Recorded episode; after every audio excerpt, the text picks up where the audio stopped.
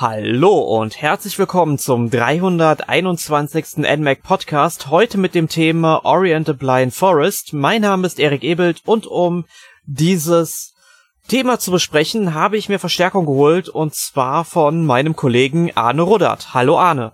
Hallo Erik, hallo liebe Hörer. Ich freue mich hier zu sein. Orient the Blind Forest ist schön, also wirklich.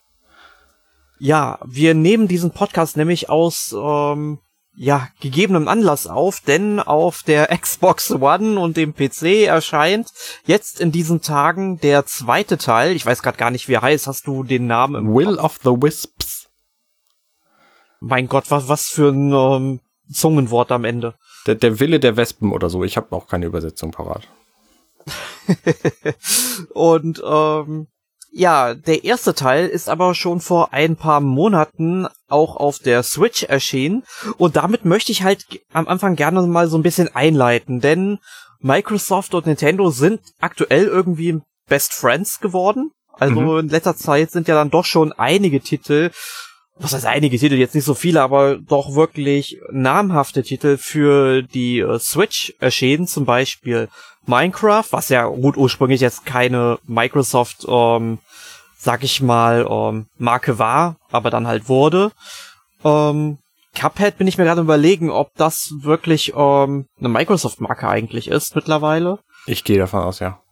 Ja, und äh, Microsoft äh, Cuphead war ja im Grunde auch erstmal exklusiv für Xbox One und PC und Banjo und Kazooie, die treten jetzt in Super Smash Bros. Ultimate auch als Charaktere auf und das finde ich halt ziemlich cool, wobei man natürlich sagen muss, Banjo und Kazooie haben ja ihren Ursprung auf dem Nintendo 64 gefeiert und sind dann irgendwann auf der Xbox 360 eigentlich in der Versenkung verschwunden.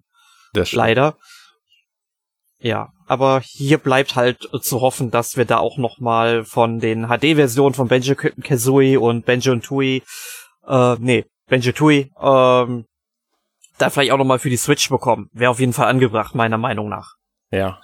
Das Schöne aber, an diesen Spielen finde ich, ähm, ja? Jedes von denen war eine Überraschung. Abgesehen von Minecraft jetzt, aber Cuphead und Ori und Banjo und Kazooie sind halt Marken, die würde man auf Nintendo-Konsolen einfach nicht erwarten. Und ich freue mich darüber, dass wir sie trotzdem bekommen haben. Und ähm, finde es auch schön, dass das nicht selbstverständlich ist, dass die Switch irgendwie alles kriegt inzwischen. Also ist schön. Ich freue mich darüber. Ja, ich glaube aber auch ein Teil davon sagt halt Microsoft, gut, wir haben eine Konsole, die sich irgendwie nicht so gut verkauft und ich weiß nicht, wie viel verkaufte Xbox Ones es gibt. Also höchstens 20 Millionen würde ich schätzen. Kann ähm, sein. Also nicht so viel äh, Microsoft sicherlich gerne hätte und ich meine, die Switch, die ist ja jetzt bei, ich glaube, über 50 Millionen mittlerweile. Ähm, die geht ja richtig ab wie eine ja. Rakete. Ja. Und äh, das ist eigentlich kein Wunder, dass man halt versucht, solche Spiele, die auch wunderbar ins Switch-Portfolio passen, wie ich finde, dann ähm, auch noch auf der Switch eben zugänglich zu machen. Finde ich super. Ja. Vor allen Dingen hat ja Microsoft quasi das Achievement-System erfunden. Und äh, in all diesen Spielen ist es auch mit drin. Das finde ich sehr witzig, weil das haben sonst relativ wenige Spiele, aber auch bei, bei Cuphead und bei, bei äh, Ori and the Blind Forest poppen halt ständig so Nachrichten auf, hey, du bist jetzt übrigens der Gummibaum, weil du 15 Mal hin und her gesprungen bist, so solche Dinge. So die Sachen, die eben bei Xbox Achievements sind. Ja, das ist halt eine coole Sache. Sowas vermisse ich bei Nintendo allgemein mittlerweile, ja, muss ich, ich sagen. Ich auch. Also ich, ich muss dazu sagen, ich war am Anfang nie so ein großer Freund von Achievements und Trophies und wie sie alle heißen. Ähm, aber mittlerweile bin ich so ein richtiger Trophy Hunter auf der PlayStation geworden. Also ich habe jetzt auch letztens ähm, 130 Stunden in Dragon Quest 11 auf der PS4 gesteckt, äh, um die Gold-Trophäe, äh, nicht die Gold, die Platin-Trophäe zu bekommen. Also es ist wirklich Wahnsinn, aber es hat mir Spaß gemacht. Ne? Ja. Und es werden auch noch ein paar Spiele folgen, wo ich auch die Platin haben möchte. Ähm, und ich finde, Nintendo sollte sich auch mal was überlegen. Ich meine, die hatten ja immer mal wieder so Versuche gehabt, zum Beispiel damals in Wii Sports Resort. Da gab es ja äh, Stempel, die man sich holen konnte. Also wenn man da bestimmte ähm, ja, weil man bestimmte Sachen erledigt hat in einem der Spiele, also was weiß ich zum Beispiel 200 Punkte beim Bogenschießen machen oder sowas. Keine Ahnung, ob es den Stempel dafür gab. Ich sag das jetzt einfach mal mhm. so. Und äh, da gab's dann halt pro Disziplin, ich glaube, bis zu zehn Stempel oder sowas. Das finde ich halt cool. Warum macht man nicht einfach ein Stempelsystem? Einfach, man bekommt das, man hat dann ein schönes Büchlein, vielleicht sogar, das optisch aufgewertet wird noch und packt da einfach seine Stempel rein. Das fände ich halt eine coole Sache. Ja, ich habe übrigens noch eine, eine Echtzeitkorrektur. Ähm, es gibt weit mehr als 20 Millionen Xboxes. Nämlich gab es im letzten, ähm, also 2019 Ende stand die Zahl bei 47 Millionen. Also wahrscheinlich sind es inzwischen auch über 50. Sind die offiziell von Microsoft rausgegeben? Naja, weil Microsoft hat ja irgendwann. Also ich nehme an, es stimmt. Ja, weil Microsoft hat ja irgendwann mal gesagt, sie wollen keine ähm, ähm, ja, Zahlen mehr veröffentlichen, weil sie halt so schlecht waren, vermutlich. Ähm, aber gut, ähm, keine Ahnung. Ich meine, man muss ja auch dazu sagen, mittlerweile bekommt man die Xbox One ja auch regelmäßig nachgeschmissen für 100 bis 150 Euro zu Sales. Also, ähm, ja. Ähm, die Zahlen stammen übrigens von, äh, von einer Research-Firma namens IDC und sollen angeblich legitim sein, aber eben nicht offiziell von Microsoft. Ja, also wir wissen es nicht genau. Ähm, mal abwarten. Genau. Mal abwarten. Und ich meine, das wird ja auch, äh, ich sag mal so, Microsoft will ja auch in Zukunft so die ganzen Spiele, die dann kommen, ähm, so gestalten, dass sie sowohl dann auf der nächsten Xbox, also Xbox Series X, äh, was der ein total bescheuerter Name ist an der Stelle, und ähm, der Xbox One halt, dass die auf beiden Konsolen im Grunde laufen, um halt so einen äh, fließenderen Übergang zu leisten. Bin ich auch mal gespannt, wie das funktioniert.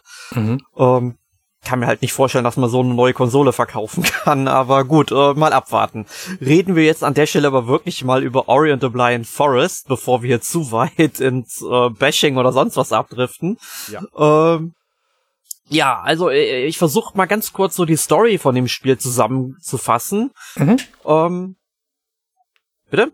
Ja. Perfekt. Gut. Ähm, ja, also Ori wird halt während eines Sturms vom Geisterwurm geweht. Das ist halt so ein kleines animalisches Wesen, möchte ich sagen, was halt auch noch so ein bisschen leuchtet und wird, nachdem es dann eben von Geisterbaum runtergeweht wurde, von einem pummeligen Wesen namens Naru großgezogen. Und zu der Zeit beginnt das Waldreich äh, Nibel zu sterben, weil Ori halt am Geisterbaum fehlt. Und mit der Zeit fehlt es dann an Nahrung und so sterben dann auch so ziemlich alle Lebewesen in diesem Spiel, unter anderem dann natürlich auch Naru und zuletzt Ori. Allerdings wird Ori dann vom Geisterbau mit letzter Kraft wiederbelebt und äh, unser Ziel ist es jetzt im Grunde, das Waldreich Nebel wieder zum Blühen zu bringen oder zu retten, wie man noch immer es sehen möchte. Und diese ganze Story, die wird ja auch ja relativ kryptisch und mit sehr viel Bildsprache eigentlich erzählt. Wie hast du die denn so wahrgenommen?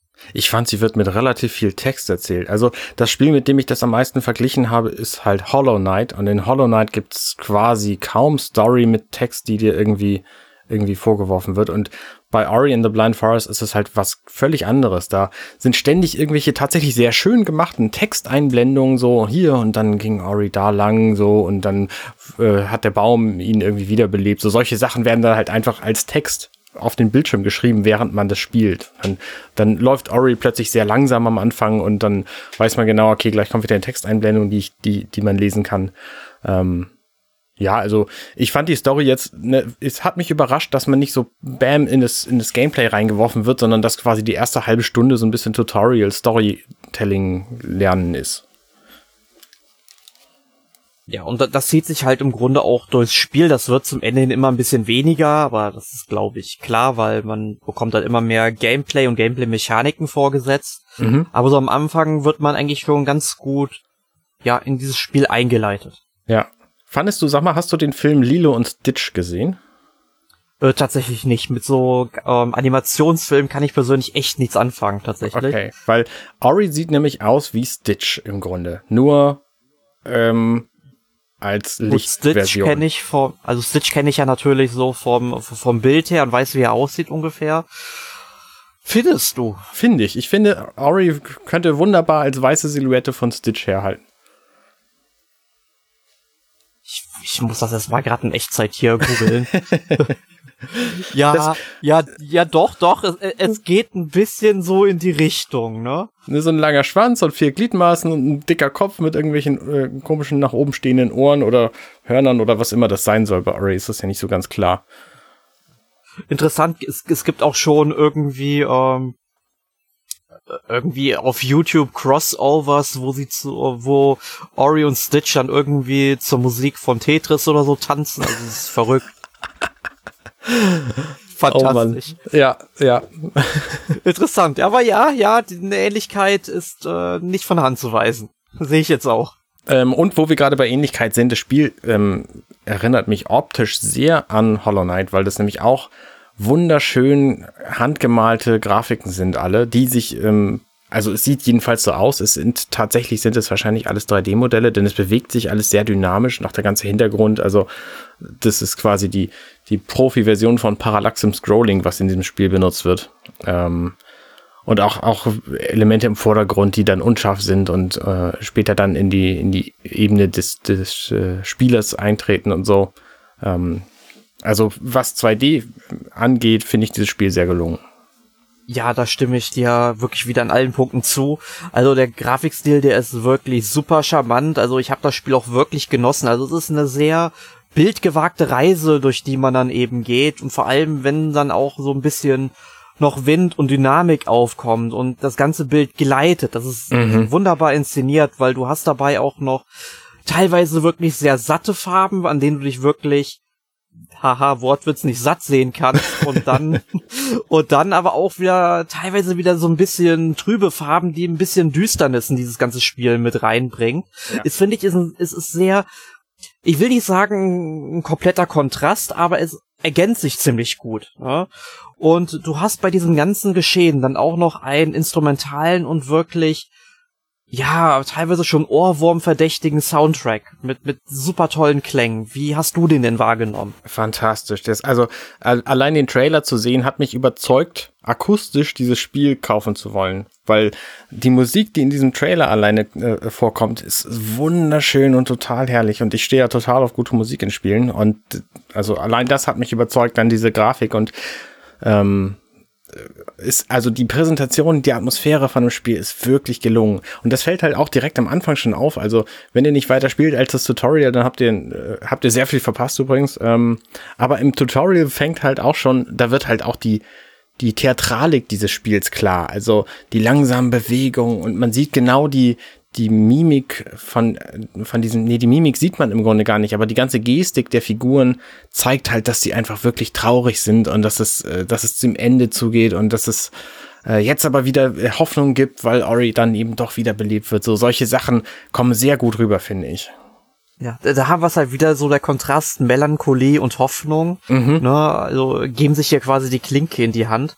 Und man hat halt wirklich die ganzen 10 bis 15 Stunden Spielzeit. So lang ist Ori and the Blind Forest ungefähr. Also man kann es halt nie so genau sagen, je nachdem wie gut man dann auch ist. Wir kommen gleich noch mal auf den Schwierigkeitsgrad noch zu sprechen. Ähm, aber das ganze Spiel läuft halt wirklich sehr flüssig und überzeugt technisch von Anfang bis Ende. Und das muss ich halt wirklich nochmal erwähnen, dass ich das richtig gut finde, denn ähm, wer schon öfters mal im Podcast äh, mit mir hier gehört hat, wo es dann um Spiele ging, die halt nicht von Nintendo selbst entwickelt worden sind, sondern eben von ja Drittherstellern, ähm, da ist es dann meistens so, wenn die Spiele vorher schon auf einer anderen Konsole erschienen sind, man dann eben nur einen Port hat, dass die Switch-Version nicht unbedingt dann immer die beste Version ist, aber Orient Blind Forest ist wirklich sehr gut gelungen auf der Switch. Also technisch kann man da sowohl im Handheld-Modus jetzt als auch im stationären Modus, äh, da, da kann man nicht meckern eigentlich. Ich glaube tatsächlich sogar, dass das Spiel besser läuft auf der Switch als auf der Xbox. Das habe ich irgendwo gelesen. Das mag natürlich äh, falsch sein, aber ich, äh, ich lese sowas immer sehr gerne. Weil natürlich die Switch-Version extra auf die Switch angepasst wurde und dadurch ähm, wahrscheinlich auf einige Features verzichten muss, was die, was die Grafik angeht und sich ein bisschen beschränken muss, weil die Hardware der Switch natürlich erheblich schwächer ist als die von der Xbox. Und ähm, dadurch nehme ich mal an, sind Verbesserungen in diese Version geflossen, die jetzt vielleicht einfach dafür sorgen, dass das Spiel insgesamt flüssiger läuft. Da hätte ich jetzt nichts gegen. Also es läuft super gut ja, ich finde sowas halt auch immer total interessant, wenn man sich halt im Internet dann Vergleichsvideos anguckt von einem selben Spiel äh, und dann immer ein und dieselbe Szene ähm, auf verschiedenen Plattformen, also wo dann die Unterschiede sind, die kleinen Details rauszusehen, mhm. finde ich halt immer super spannend. Aber ähm, klar, du hast schon gesagt, das Spiel wird dann eben wirklich auf die Switch angepasst sein. Es fehlen sicherlich hier und da ein paar Sachen, die man eben auf der Xbox One oder dem PC hat, die dann auf der Switch so nicht umsetzbar sind. Aber ich glaube, wenn man nur die Switch-Fassung kennt, dann fällt einem das auch nicht wirklich auf. Man hat halt ein wirklich farbenprächtiges Erlebnis dabei. Ja. Ähm, Erlebnis insgesamt. Das Spiel ist ein Castle Royd. Äh, du, oh, oh, oh, du, hast, du, du, hast aber gut die Kurve hier bekommen, ne? aber ist auch damit nicht wirklich besser gemacht. Also eines der Spiele, wo man quasi in Gebiete kommt und an bestimmten Stellen nicht weiterkommt, dann äh, bekommt man irgendwo im, im Bereich, der einem zugänglich ist, eine neue Fähigkeit und dann fällt einem ein, ach ja, mit dieser Fähigkeit komme ich ja plötzlich an dieser Stelle weiter um, was vorher eben nicht ging. Und das äh, erweitert dann quasi den Spielbereich und plötzlich äh, kann man mehr sehen und findet dann Orte, wo man wieder dann neue Fähigkeiten findet, die einen dann an anderer Stelle wieder weiterbringen. Das ist ein Castle Royd, so. Andere Leute würden Metroidvania sagen, aber das Wort nehmen wir hier nicht in den Mund. Ja, und manche Leute, die noch ganz richtig im Kopf sind, die sagen einfach, das Spiel funktioniert wie Metroid. Denn erst mit Castlevania 2 wurde irgendwie von Metroid dann abgekupfert, ja, und ich, ich, ich sag ja auch nicht, dass das Spiel funktioniert nach dem Zelda-Darksiders Prinzip. Nein, Darksiders hat sich auch an Zelda orientiert. Man kann das nicht so nennen. Aber gut, ich, ich meine, da lasse ich jedem äh, sein Vokabular, wenn ihr es so nennen wollt. Macht es gerne. Es ist ein bisschen ungünstig gewählt, aber gut. Ähm, ja, also im Grunde ähm, ist es dann halt auch wie in so einem Action-Adventure eben aufgebaut. Man sieht das ganze Spiel aus der zweidimensionalen Seitenansicht. Man springt über Abgründe, man attackiert Gegner mit so Feuerblitzen. Dann gibt es hier und da so ein paar Schalterrätsel, die das Ganze so ein bisschen, ähm, oder die ganze Level-Architektur ein bisschen verkomplizieren ähm, und halt damit auch gleichermaßen auch auflockern, weil es ist natürlich angenehmer, wenn du ein bisschen kreuz und quer läufst, anstatt immer nur so von links nach rechts. Und dabei macht halt besonders das Ausspüren von Geheimnissen sehr viel Spaß. Und man findet halt hier und da mal eine Lebenszelle oder eine Energiezelle, wo man dann eben seine Lebensenergie oder ich sag jetzt einfach mal seine Magie irgendwie erweitert oder seine Fähigkeitsleiste, je nachdem wie man es nennen möchte, womit man dann eben halt zum Beispiel auch eine Explosion ausführen kann, um dann halt einen, einen größeren Radiusgegner zu treffen. Äh, ist schon ganz cool. Und wie du schon gesagt hast, man findet an bestimmten Stellen auch ähm, ja Objekte, mit denen man dann eben neue Fähigkeiten erlernt.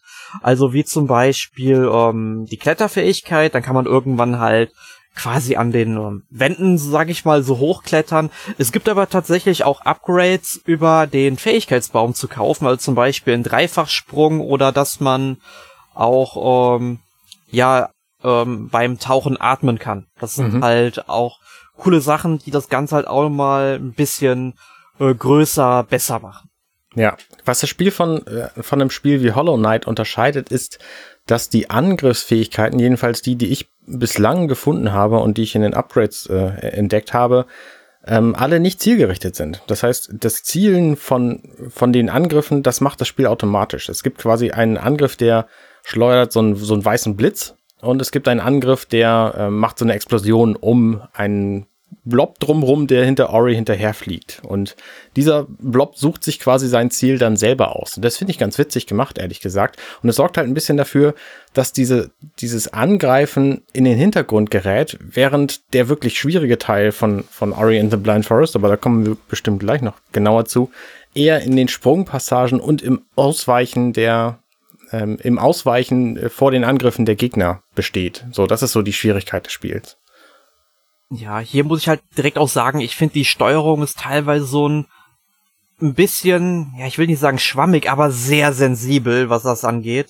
Also du musst wirklich dann Sprünge schon genau timen und das und damit meine ich jetzt nicht so diese millimetergenauen Sprünge, die man aus Mega Man kennt, sondern man muss dann seine Spielfigur auch noch im Sprung halt auch noch so ein bisschen lenken, damit die eben genau auf der Stelle landet, wo man will. Und äh, wenn man dann eben an ja so einem, Element hängen bleibt, wo man ähm, halt dran klettern kann, sich dran festkrallen kann und man muss halt einmal drumrum klettern und von der Seite auf die nächste springen und währenddessen weiß ich nicht, ähm, muss man das eben noch unter Zeitdruck machen, weil hinter einem die das ganze Level zusammenbricht oder so. ich ich finde, das ist dann, ja, nicht so schön irgendwie. Das ist halt auch so der Punkt, der mich an Orient the Blind Forest stört.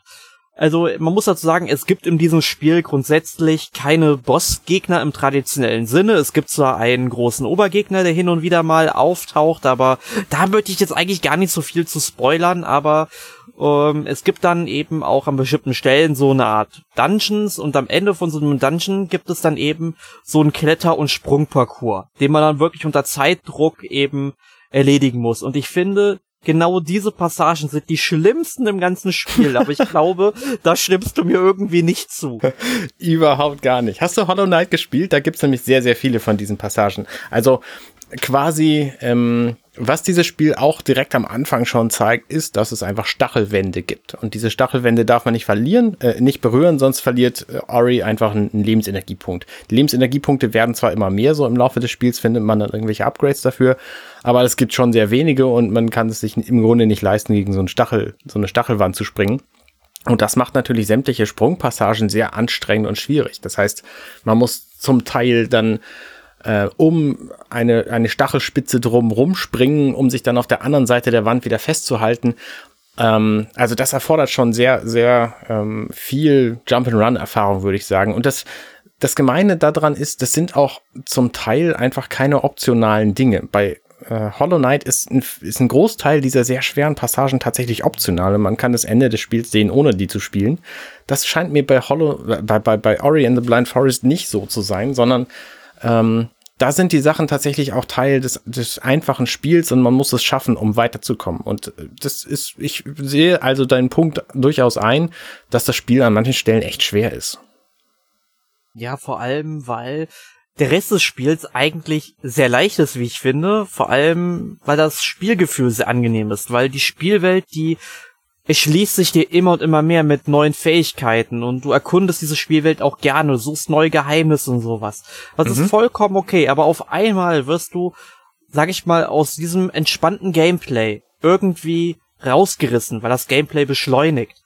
Und ich finde diese Stellen in Zusammenhang mit der Steuerung, die halt wirklich sehr übersensibel ist, ich, ich mag sie nicht tatsächlich. Ich, das ist auch so der Punkt, das kann ich auch gerne sagen, der Ori auch davor abgehalten hat, dass ich ihm den Gold Award gebe, ja, weil ich habe an einigen dieser Passagen wirklich lange gehangen und deswegen hat's bei mir im Test, also ihr könnt den Test auch gerne bei uns auf der NMAC Webseite mal durchlesen, wenn euch das Spiel natürlich interessiert. Da fassen wir im Grunde alles, was wir heute nochmal besprechen oder ist dort nochmal so zusammengefasst. Ähm, aber das, deshalb hat Ori von mir auch nur den Silber Award bekommen, weil diese Stellen einfach teilweise sehr, sehr frustrierend sind.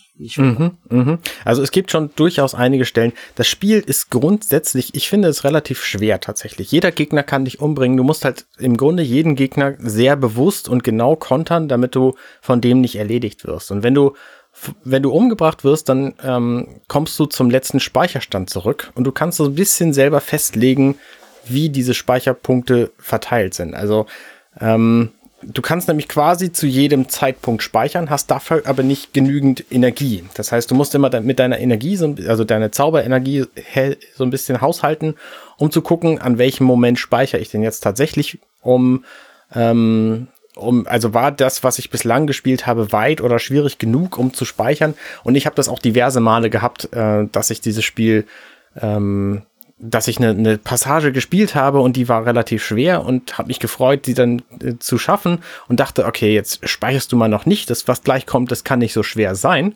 Und dann war es aber leider auch schwer und dann bin ich da gestorben und dann musste ich aber vor die erste schwere Passage wieder zurück und habe dann äh, die aber die nächsten drei Male nicht geschafft und habe dann quasi diese ganze Passage, was weiß ich, fünf, sieben Mal gespielt. Und das finde ich hätte auch nicht sein müssen. Ähm, also hier wäre so ein automatisches Speichersystem, was ein bisschen fairer verteilt ist, durchaus hilfreich gewesen, finde ich. Ja, zumindest so als Zusatz. Ansonsten gibt es halt den Fähigkeitenbaum, das heißt, man sammelt quasi das gesamte Spiel über ähm, so Gummipunkte und mit diesen Gummipunkten, ähm, wenn man eine bestimmte Anzahl davon gesammelt hat, dann kriegt man einen Fähigkeitenpunkt und den kann man in einem dreigliedrigen Baum, äh, kann man die ausgeben und die drei Spalten sind, würde ich sagen, ähm, das eine ist so Angriff, Da kann man seine Angriffe verbessern. Das nächste ist ähm, so passiv speichern und das übernächste ist so sammeln. Oder wie würdest du diese Bäume eingrenzen, kategorisieren? Mhm.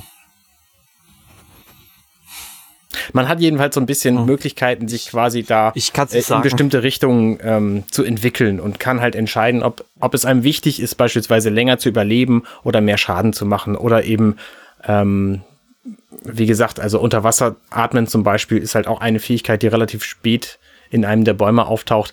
Ne, wenn man die haben will, muss man sich das natürlich dann irgendwie erkaufen so. Ähm ja, es ist im Grunde halt so eine Aufteilung in Kampf, Erkundung und um, weiß ich nicht, Persönlichkeit oder sowas, ja. Genau. Äh, also es ist schwer zu, äh, das schwer aufzuteilen, weil ich muss dazu sagen, ich habe das Spiel jetzt vor ein paar Monaten noch das letzte Mal gespielt. Ähm, ich habe es ja für den Test damals durchgespielt. Mhm. Ähm, aber es ist jetzt schon etwas lange her. Ich weiß noch, dass er sich so, sag ich mal, aufteilt und dann noch so, so eine Krümmung, glaube ich, nimmt ähm, am oberen Ende. Aber ähm, da waren halt wirklich drei Pfade, wie ich, wenn ich das richtig in Erinnerung habe. Genau. Und die spalten sich dann aber auch nicht weiter auf. Das hat man, das heißt, man hat nur diese drei, diese drei Pfade, die man laufen kann. Ja. Gut, ähm, ich denke, wir haben damit ähm, das Spiel eigentlich ganz gut zusammengefasst. Welches Fazit ziehst du denn? Ich finde das Spiel absolut fantastisch. Ich habe ähm, lange Zeit, also ich habe das tatsächlich erst vor ein paar vor ein paar Wochen angefangen zu spielen ähm, und habe lange Zeit nach einem Nachfolger für Hollow Knight ge gesucht. Und was ich an Hollow Knight so schön fand, war eben, dass man viel erkunden konnte und dass man an jeder Stelle irgendein Geheimnis fand, was einen irgendwie weitergebracht hat. Das heißt, egal in welche Richtung man weitergelaufen ist, es war alles vorteilhaft. Und das gleiche Gefühl habe ich bei Ari in the Blind Forest auch. Das ist zwar ein bisschen mehr Story getrieben, aber es gibt halt auch hier ähm, an jeder Ecke des, der Spielwelt gibt es irgendwelche ähm, Wände, durch die man durchspringen kann, obwohl man es vorher nicht gesehen hat. Und dann kommt man in ganz andere Bereiche und äh, muss dann möglicherweise eine schwere Sprungpassage machen, aber am Ende kriegt man dann, was weiß ich, ein, ein Lebensenergie-Upgrade oder so. Und das finde ich halt so toll, dass es in diesem Spiel überall was zu entdecken gibt. Abgesehen davon ist einfach die gesamte Atmosphäre fantastisch. Also Beispiel, wenn man in ein neues Gebiet kommt, dann bleibt Ori einen kurzen Moment stehen, die Kamera fährt raus, man sieht viel mehr vom Gebiet. Ähm, es weist, die Kamera äh, schwenkt dann rüber zu einem bestimmten Punkt, den man sich unbedingt angucken sollte und dann schwenkt es wieder zurück und dann hat man so einen Eindruck von diesem ganzen Gebiet bekommen und ist dann aber wieder mittendrin im Spiel und kann einfach weitermachen. Ähm, also das ist, ist ein total tolles Spiel. Ich ähm, werde da wahrscheinlich noch sehr viel Zeit reinstecken, weil ich Lust habe, das alles zu entdecken und zu finden. Ich würde das jedem empfehlen, vor allen Dingen Leuten, die schwere Sprungpassagen mögen. Ja, ich glaube, da kann ich mich dir auch weitgehend anschließen. Also Orange the Blind Forest ist meiner Meinung nach auch ein sehr, sehr schönes Spiel. Es hat mir auch sehr viel Freude bereitet, bis wirklich auf diese besagten Sprungpassagen am Ende der Dungeons. Die haben mir überhaupt nicht gefallen. Mhm. Aber ansonsten ist das wirklich ein tolles Spiel, in das man auch gut und gerne äh, viel Zeit investieren möchte. Und wer dann eben Spiele mag, die dann so wie Metroid aufgebaut sind, also zum Beispiel auch Hollow Knight mag, ich denke mal, der wird dann auch mit Orient the Blind Forest, weil es ja auch ein sehr künstlerisch wertvolles Spiel ist, sehr viel äh, Spaß damit haben. Genau. Einzig für Rätselleute, also für Rätselfreunde ist da quasi nicht viel drin in dem Spiel. Ja, das stimmt schon. Aber ähm, bevor wir das Thema Ori äh, jetzt an der Stelle mal beenden, glaubst du, dass auch der zweite Teil irgendwann noch für die Switch erscheinen wird? Es würde mich wundern, wenn nicht. Ich meine, Ori in the Blind Forest ist von 2015 ursprünglich und es hat jetzt vor ein paar Monaten seinen Weg auf die Switch gefunden, oder? Das heißt, ja. ähm, es war durchaus genügend Zeit, sich zu überlegen, äh, ob das sinnvoll ist.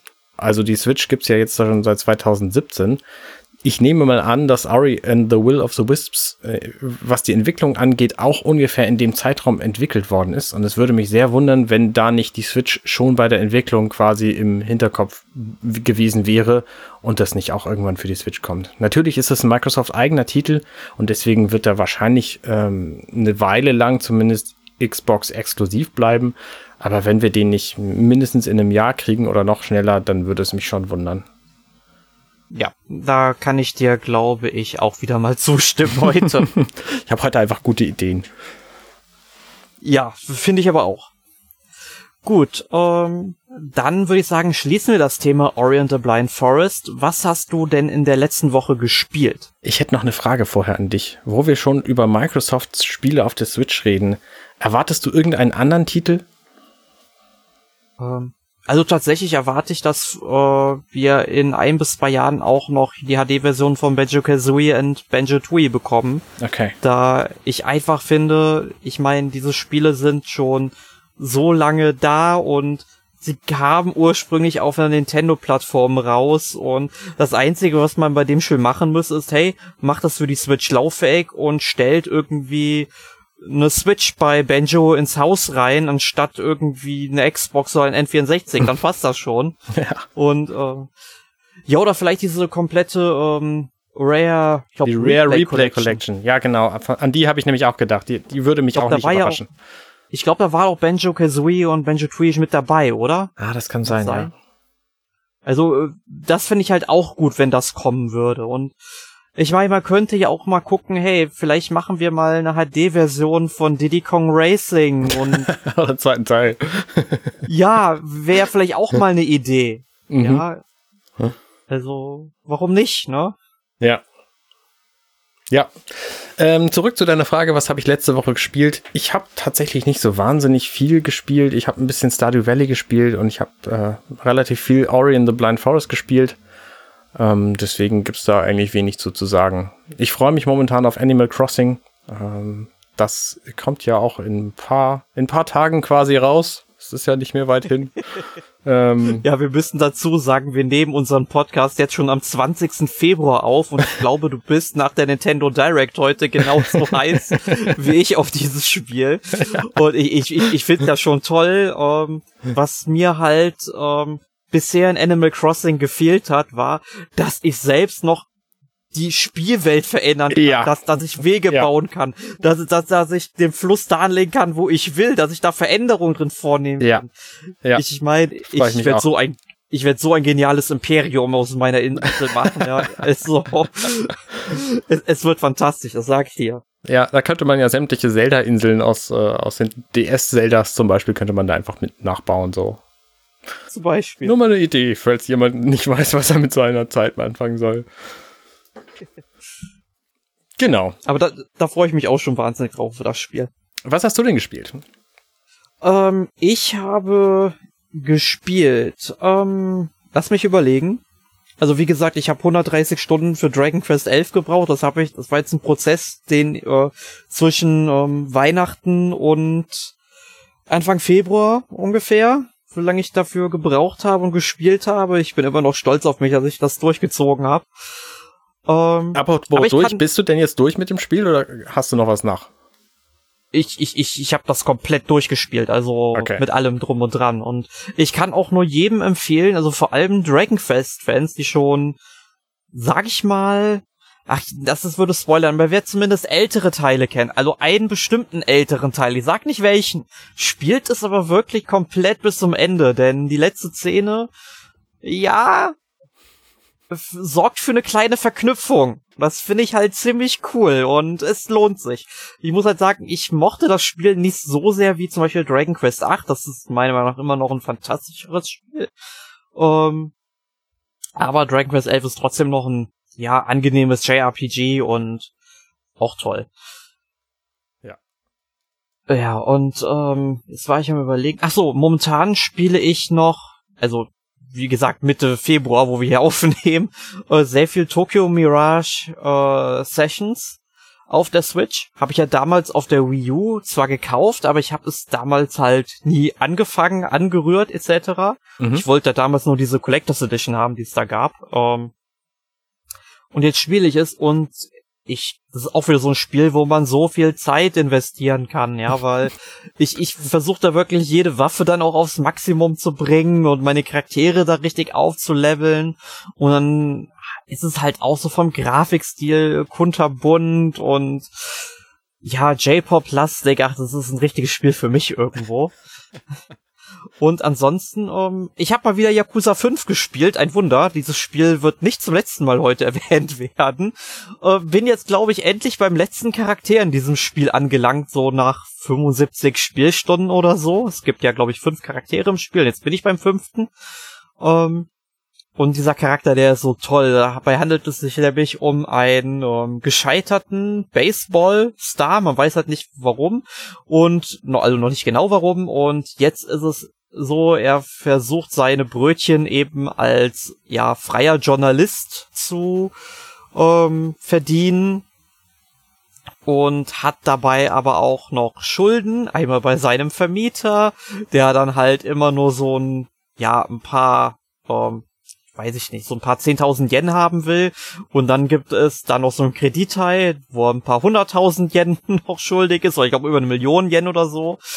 Ähm, und sobald er irgendwie Geld verdient, wird ihm das Geld direkt wieder abkassiert und er muss hungern und das ist so traurig irgendwo das mit anzusehen, aber es ist super charmant, also ich bin mal gespannt, wie viel Zeit ich noch in Yakuza 5 äh, ich investieren muss, damit ich es endlich durch habe. Denn ich denke, nachdem ich die Story von dem gespielt habe, gibt es wieder noch ein Kapitel, wo alle Story-Stränge äh, Stränge, ähm, zusammenlaufen, wie es beim vierten Teil so war. Also mal gucken. Ähm, und ansonsten habe ich jetzt heute äh, Goblin Sword gespielt. Ich habe keine Ahnung, ob der Test dazu schon auf der Website online ist, wenn ihr diesen Podcast hört. F versucht einfach mal euer Glück und gebt Goblin Sword ein, oder ihr seht es in den ersten Beiträgen. Ähm, wirkte auf mich in den ganzen ähm, Screenshots, die ich vorher gesehen habe, wie so ein Wonderboy Monsterboy Klon. Mhm. Aber eigentlich ist es eher so ein Action-Adventure, das sich sehr an Super Mario Bros. und so weiter orientiert. Also auch sehr viel Sprungpassagen da drin. Also es gibt dann zum Beispiel auch manchmal so dünne Gänge, wo dann, du kennst ja zum Beispiel bei Super Mario Bros. Äh, Bowsers Schloss, wo dann eben diese Feuerstangen sich immer drehen, ja? Ja, klar.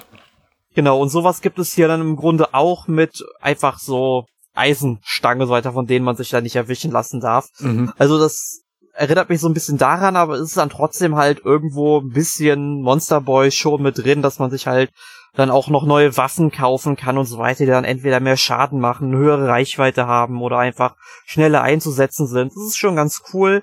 Man spielt das ganze Spiel dann eben so Level nach Level. Man kann auch in abgeschlossene Level zurückkehren, dort noch weiter Gold sammeln, Schätze sammeln. Es gibt dann auch wieder so zum Beispiel Tränke, wenn man da, ich glaube, drei oder vier von gesammelt hat, kriegt man ein weiteres Herz. Und ich muss sagen, ich bin jetzt in der vierten Welt oder so und ich habe noch nicht mal einen Herzcontainer dazu bekommen. Also die Schätze sind wirklich gut versteckt. Oha. Ähm, ist auch gar nicht so teuer. Ich glaube, kostet 4,99 im E-Shop. Ist definitiv so eine Empfehlung wert, wenn man irgendwie mal so dieses ganze Monster Boy, Wonder Boy Gameplay mag und das Ganze ein bisschen mit Super Mario Bros. verknüpft haben möchte und einfach mal ein bisschen zum Zocken haben will auf einer kurzen Bus- oder Bahnfahrt. So einfach für 10, 15 Minuten ist das Spiel wunderbar, da schafft man ein, zwei Levels, also ähm, ist, ist so eine kleine Empfehlung von mir heute. Ja. Mal gucken, wie es weitergeht. Ja, sehr gut. Ja und gucken, wie es weitergeht, müssen wir an dieser Stelle auch, denn unser Podcastplan sagt zwar, dass wir in der nächsten Woche einen Podcast zu Pokémon Mystery Dungeon Retter Team Deluxe oder Deluxe, wie man auch immer es aussprechen möchte, ähm, haben. Allerdings können wir halt zum jetzigen Zeitpunkt nicht sagen, ob das alles rechtzeitig mit dem Muster geklappt hat, ob wir noch einen zweiten Redakteur dafür bekommen äh, der es auch gespielt hat. Müssen wir mal sehen, aber das ist aktuell der Plan. Also wundert euch oder seid nicht enttäuscht, wenn nächste Woche dann irgendwie was anderes im Podcast läuft. Genau. Ja, und an der Stelle bedanke ich mich bei dir, Arne, dass wir heute diesen Podcast zu einem tollen Spiel aufnehmen konnten. Sehr gerne, sehr gerne. Und ähm, dann bedanke ich mich auch bei unseren Hörern. Wenn ihr irgendwelche Fragen zu Ori and the Blind Forest habt, dann nutzt die Kommentarfunktion auf unserer Website oder auf Facebook schickt uns ein Fax oder Rauchzeichen. Ähm, ich denke mal, die werden irgendwie bei uns ankommen und dann äh, gucken wir einfach mal, ob wir auf diese Fragen dann entweder dann in den Kommentaren oder in einem der nächsten Podcasts eingehen. Und klar, wenn ihr auch natürlich Fragen zu Pokémon Mystery Dungeon habt oder irgendwie Vorschläge habt, worauf wir besonders achten sollten bei dem Spiel, ebenfalls in die Kommentare schreiben. Dann können wir auch noch rechtzeitig beim Podcast ähm, darauf eingehen. Genau. Gut, in dem Sinne, tschüss und bis bald. Ciao, ciao.